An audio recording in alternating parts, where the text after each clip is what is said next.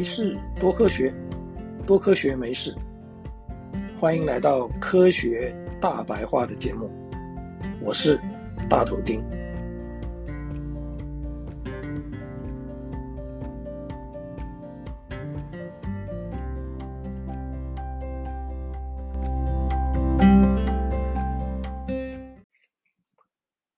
西元一四九三年，西班牙探险家哥伦布发现了今天称为美洲的新大陆。在登上新大陆以后，哥伦布发现了当地的年轻原住民会玩一种来源不明，但是弹性很好，握在手上会有粘性，闻起来则有一股怪味道的小球。说来有点不可思议。直到整整两百年以后，法国科学家拉康达才终于搞清楚，这种有弹性的球是由当地的一种橡胶树的汁液所制造出来的。橡胶就是今天我们要聊的主题了。在哥伦布之后的两三百年，人们除了知道橡胶可以当做擦掉铅笔字迹的橡皮擦以外，并没有开发出其他的用途。西元一八五二年，美国化学家固特异在无意间发现了橡胶和硫化物一起加热以后，可以加工成块状橡胶，这才算是开启了工业化应用的可能。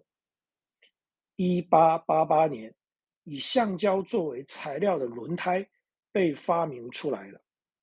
一八九五年，汽车工业兴起，橡胶的用量大增。一八九八年，美国人法兰克·西柏林创立了固特异轮胎和橡胶公司，就是以固特异为公司的名字，来纪念这位化学家的重要发现。现在我们已经知道，天然橡胶以乳状液体的形式存在，又被称为乳胶。它的主要成分是异戊乙烯的聚合物。在这里解释一下，所谓的聚合物，也称为高分子，是由数十到数千个结构单位或单体所聚合而成的大型分子。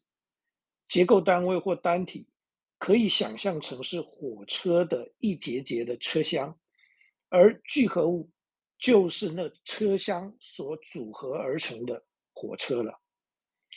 聚合物或多或少保留了结构单位或单体原来的物理与化学性质，但可以被强化或弱化。天然橡胶经过适当的物理或化学的方法改变特性之后，就可以产生各式各样不同的应用。今天，超过一半的天然橡胶都被使用在轮胎和橡胶管之上，其他的则被制成医疗手套、输血管、雨衣、雨鞋以及飞机、坦克、大炮、火箭、人造卫星。太空梭的零件，相对于天然橡胶，在工业上可以由煤、石油或天然气制成合成橡胶，以弥补天然橡胶的不足。合成橡胶的研发从一九二零年代就开始，而第二次世界大战的作战需要，则加速了合成橡胶的发展。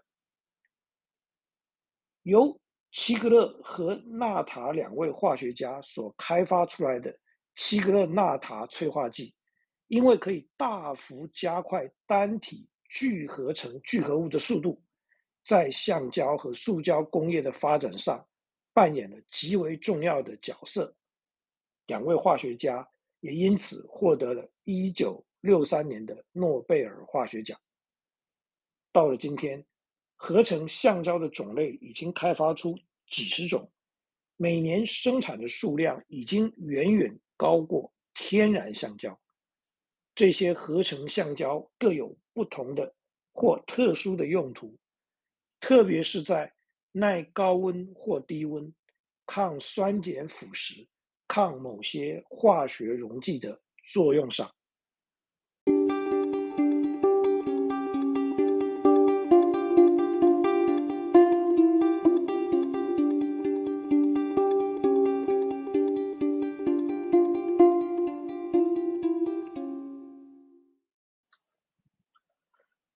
橡胶在成型后，它们的分子呈紧密的网络，紧紧交织在一起，所以废弃的橡胶在自然条件下并不会分解，也没有办法重复再利用。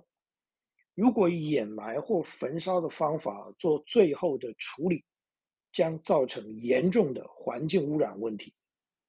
目前国际上已经有共识，废弃的轮胎与橡胶。禁止输往别人的国家，自己产生的废弃物要自己解决。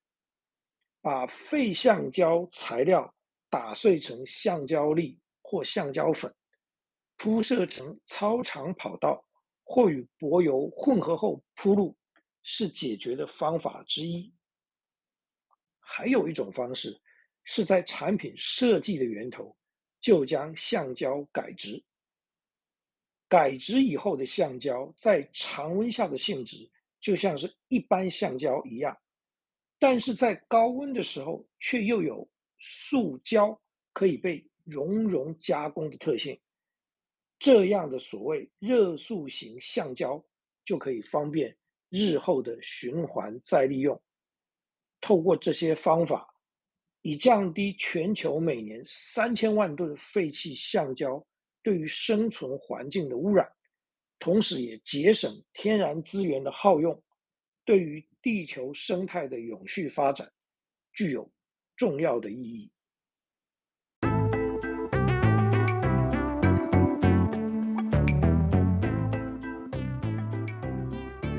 各位好朋友，谢谢您对于这一集节目的收听。如果您对这个主题有任何心得或想法，大头钉，竭诚的欢迎您跟我分享，也希望您能对这个节目给予鼓励，或是批评与指教。没事，多科学，多科学，没事。我们下一次见，拜拜。